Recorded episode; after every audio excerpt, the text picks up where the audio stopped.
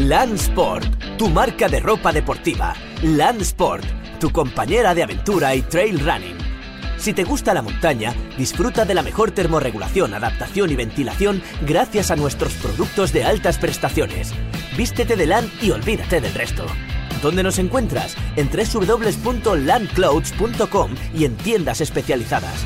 Landsport, tu compañera de viaje. ¿Eres runner? ¿Eres trail runner? Solo Runners, tu tienda especializada en running. Solo Runners, tu tienda especializada en trail running.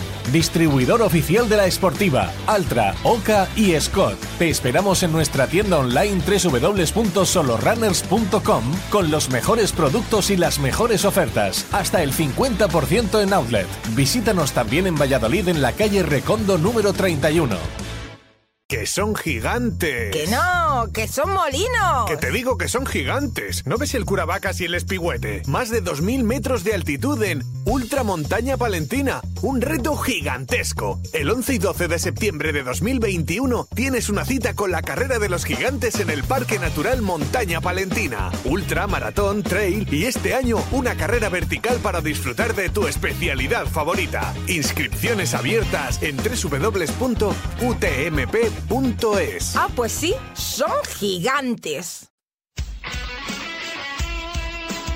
Radio Marca se emoción. Radio Marca.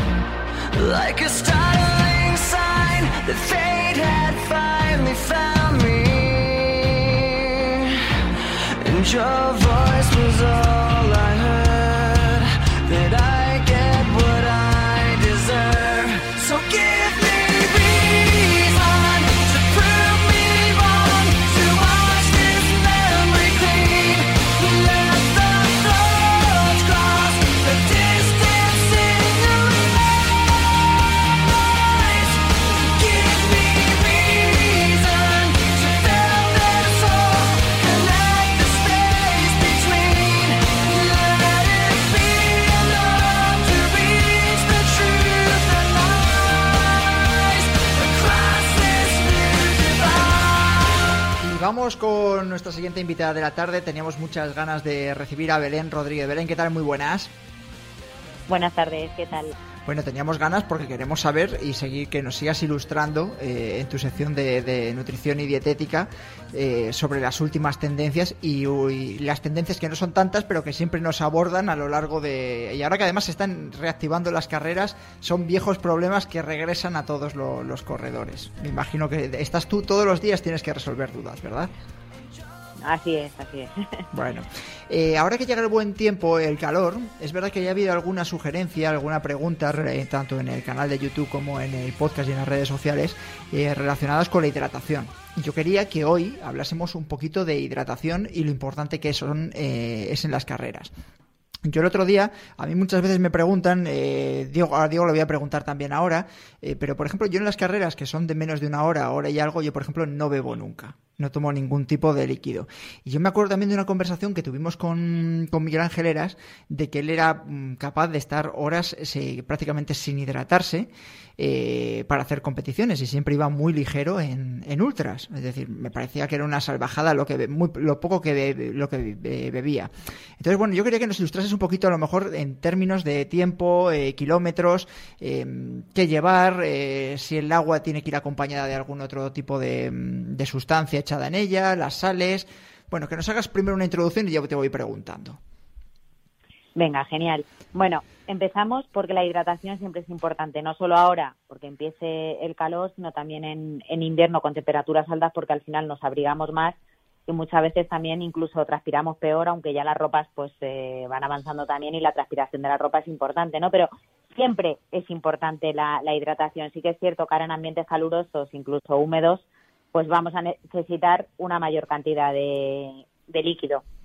Eh, a ver, antes hay que tener cuidado, tanto antes como durante como después. Para el antes es importante que el corredor sepa si está hidratado, es decir, antes de un entrenamiento es importante saber si estamos bien hidratados, In- incluso también en el en nada más levantarnos.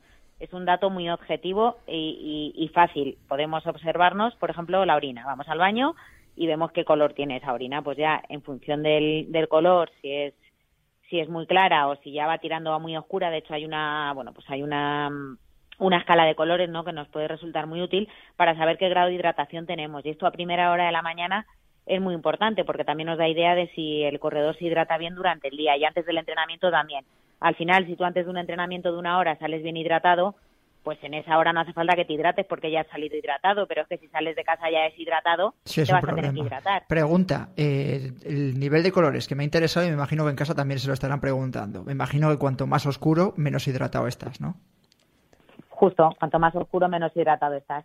Y aparte, si por curiosidad lo quieren ver, en mi propio blog tengo varios artículos sobre, sobre hidratación donde aparece el color de la orina. Pero po- si no en internet ponemos escala de color de orina y nos va a aparecer. Bueno, haz publicidad de tu blog y el, el- Claro, en, de la en página. gestor de salud, en el blog eh, hay artículos sobre Vale. hidratación y donde podemos ver esta, esta escala, ¿vale? Perfecto. Entonces eso es lo primero, saber si antes estamos bien hidratados. Como os digo, si salimos bien hidratados, pues en un entrenamiento de una hora no va a hacer falta que nos llevemos nada.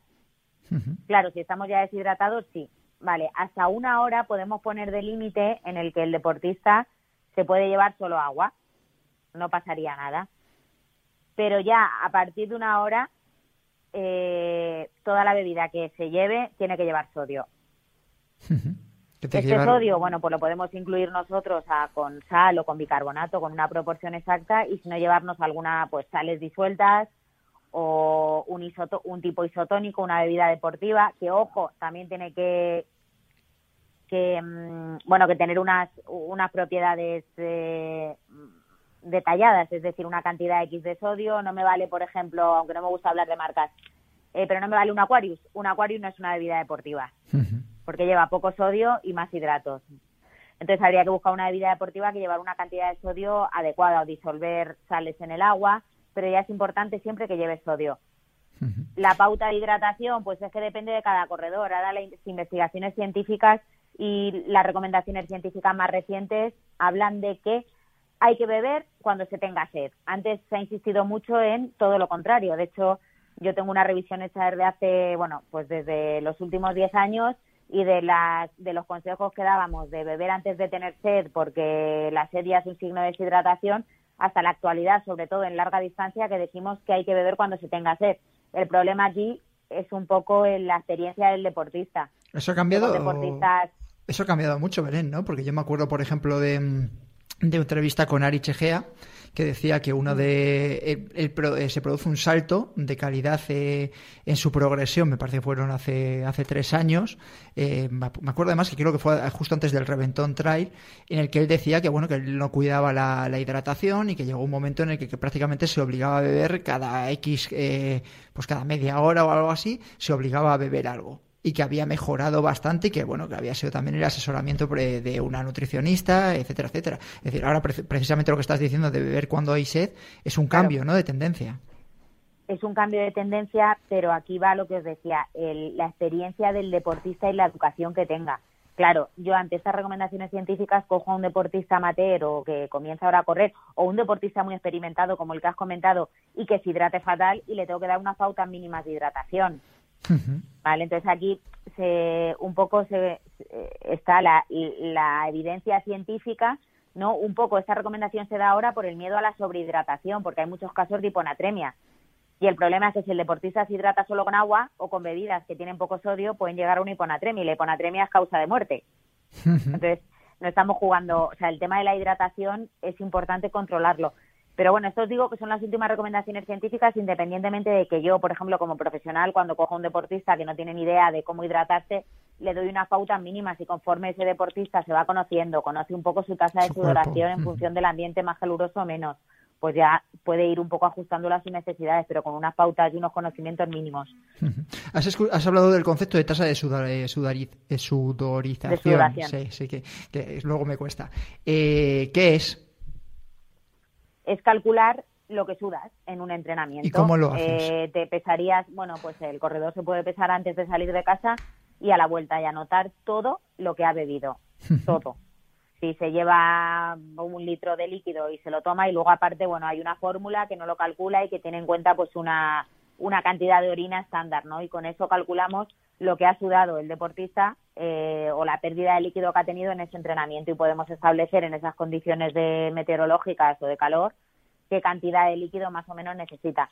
Está bien para que el corredor sea consciente. Luego, claro, en función de si hace más frío hace más, o hace más calor, eso va a cambiar, pero ya es consciente de cuánto líquido está perdiendo y cuánto líquido necesita. Eh, te- estaba, eh, los que nos habéis visto de, nos estáis viendo en YouTube, eh, me enseñaba mm, Diego un artículo de Planeta Triatlón eh, relacionado con qué era de, de Froome. Con, de Froome cuando estaba en el Sky, es del 2017 esto. ¿Y qué era? No, querías Pues, preguntarle algo, ¿no? Sí, Belén? porque es que eso- me acuerdo, me acuerdo perfectamente de este artículo. Eh, Belén, deshidratación óptima. Y esto era el, el médico del Sky, Roger Palfreeman, que hablaba de que la hidratación óptima no es la hidratación equilibrada y que el cachondo de él les hacía entrenar. Te lo voy a decir. Antes del comienzo del tour, eh, recomienda entrenamientos de adaptación al calor para estar preparados para competir a 40 grados mediante deshidratación y baños de 40 minutos en agua a 40 grados. Con esto se consigue un aumento de peso porque aumenta el volumen de plasma, justamente el líquido que más se pierde en el sudor del esfuerzo, y también aumento del, consumo- del consumo de oxígeno porque se aumentan los capilares para llevar sangre cargada de oxígeno a todos los músculos y aumenta la potencia de bombeo del corazón. ¿Eres capaz de repetirlos? En... Sin coger aire, no, no, no. Estaba ya, ya de que se acabe ya la frase. Esto no lo escribí yo, esto yo no, estas mis frases son más cortas. ¿Qué, qué, qué, qué te suena de esto? Sí, van- va- se utilizan ahora mismo con el Comité Paralímpico, con los deportistas, estamos utilizando eh, protocolos de adaptación al calor, pero esos protocolos de adaptación al calor no quieren decir protocolos de deshidratación. Aquí es diferente. No me he leído ese artículo, pero claro, de lo que dice el médico a, que- a lo que luego se redacta, también hay un, un- siempre hay un camino largo, o de lo que quería decir el médico a, a lo que luego se redacta en el artículo. No lo sé, ¿eh? no lo he leído. O lo que yo por, a lo mejor muy bien pensaría de ese artículo. Eh, ¿eh?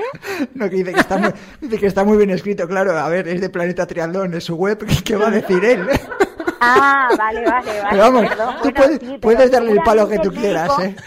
No quiso, eh, o sea, eh, la interpretación Sal, sal. de lo que alguien dice es distinta de si lo coge alguien, a lo mejor lo escucho Que yo al médico claro, que incluso y luego le doy otra vuelta, ¿no? Está, está a lo que haciendo la voy. broma. Sí. Yo creo que él se refiere aquí, claro, cuando hay un protocolo de adaptación al calor, como son estos, que pueden ser protocolos de cinco semanas, aparte es que se, se consiguen, se han visto que se consiguen adaptaciones fisiológicas similares al entrenamiento en altitud. O sea, que es una herramienta súper potente, pero hay que hacerla durante cinco semanas, con temperaturas muy altas y demás. Durante estos entrenamientos, que suelen durar una hora, al deportista no se le da un, o sea, no se le recomienda, se le recomienda que beba normal, o sea, no se le da una pauta de, de hidratación excesiva, ya está, o sea, mm, que beba, bueno, de hecho las pautas que se dan ahora son de beber ad libitum, pero claro, en ese en ese ambiente el deportista al final va a perder líquidos y va y va a tener una pequeña va, va a tener una pequeña deshidratación, pero no es que el objetivo sea deshidratarse, el objetivo es el entrenar a altas temperaturas. No sé si me entendéis. Sí, te hemos entendido, más o menos, ¿eh? No tampoco Vale. te pienses que somos eh, súper expertos. Eh, al margen ya de esto, Pero- vamos a... ¿Querías decir algo, Belén? Dime. Bueno, que al final lo más importante para no liar a los oyentes es que a partir de ahora no se puede beber agua solo, agua con sodio y que el único electrolito fundamental en la bebida para el deportista es el sodio, que no nos liemos, si tiene magnesio, si tiene casi todas las bebidas tienen o las sales tienen más electrolitos, pero el fundamental e indispensable y en el que nos tenemos que fijar es en el sodio. Diego. Eh, yo reconozco que soy de los que se hidrata poco y mal, sobre todo cuando voy en la bici.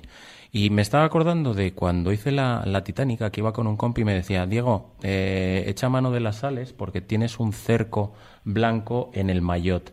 Eh, eso es indicativo de que estamos haciendo las cosas mal, ¿no? Y en la frente, cuando la empiezas frente, a aparecer sí. blanco, sí. Bueno, indicativo de que haga las cosas mal, no. Al final cada deportista tiene una cantidad, o sea, elimina una cantidad de sales por el sudor, que eso, me refiero, tú a lo mejor si tienes un sudor, un sudor más salado estás eliminando más sodio, por lo tanto necesitarías incorporar una bebida más concentrada en sodio. Pero no quiere decir ahí, o sea, eso no... O sea, no es sintomático el que se vean esos cerquitos. No, Vale, vale. no, no, lo que pasa es que estás el- eliminan más sales que otro deportista que no tiene esos cercos.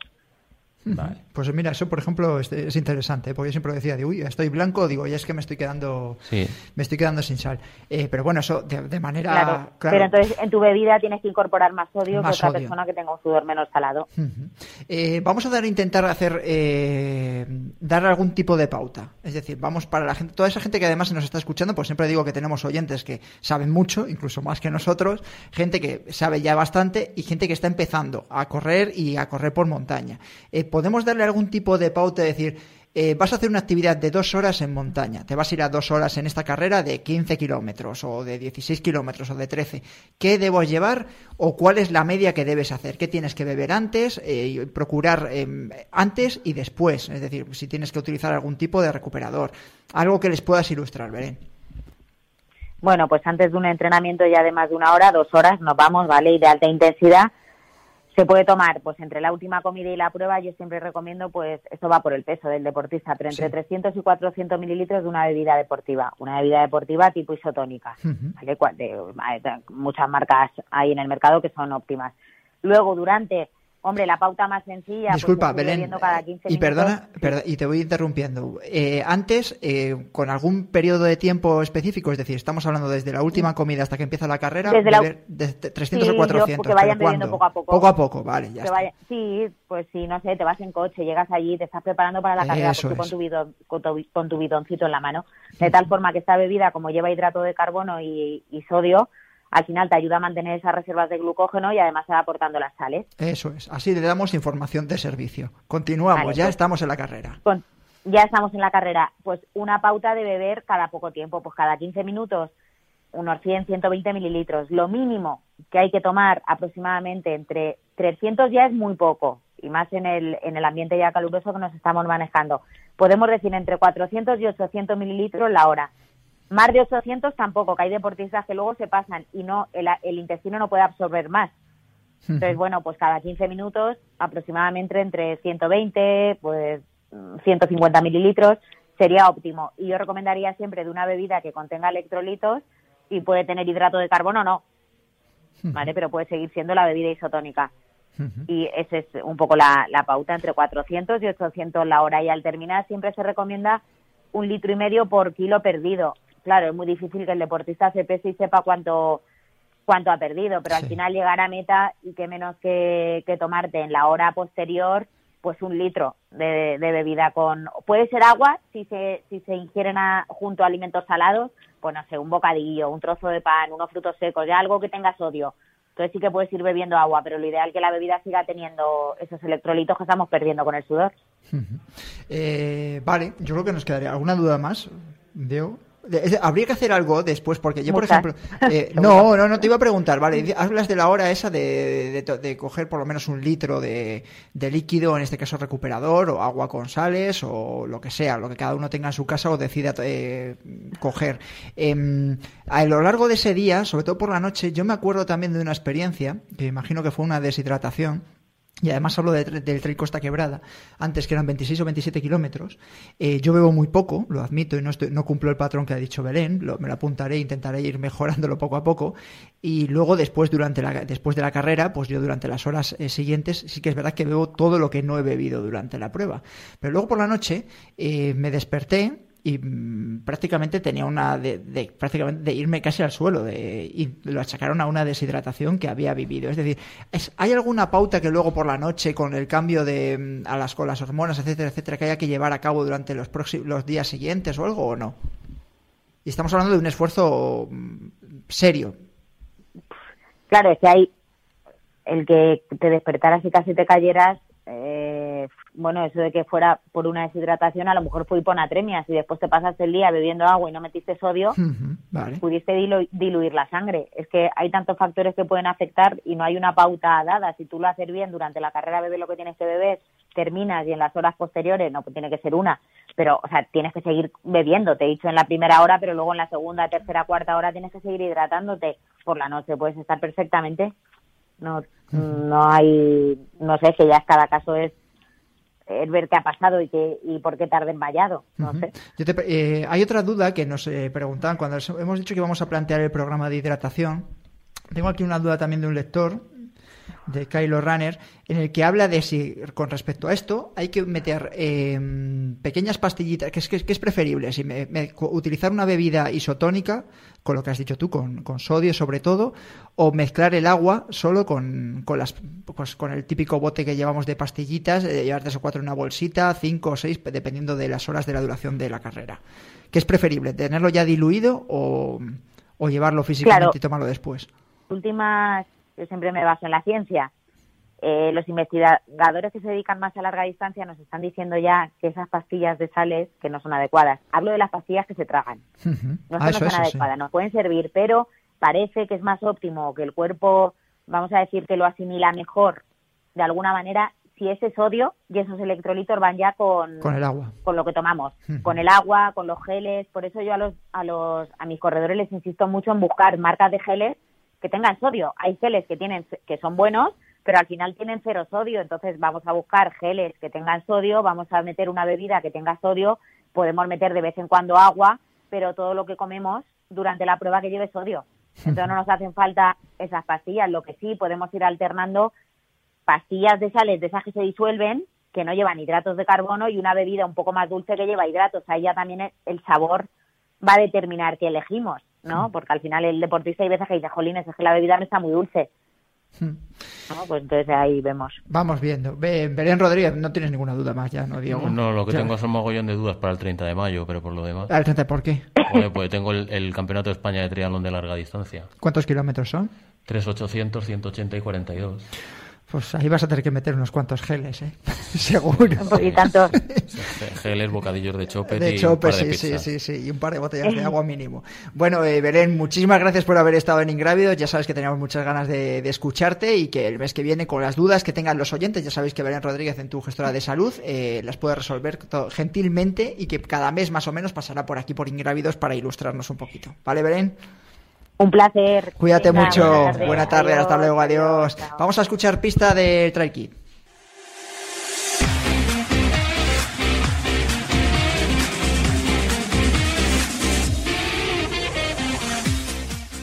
Segunda pista, nuestro protagonista empezó a hacer deporte tras sufrir serios problemas de obesidad.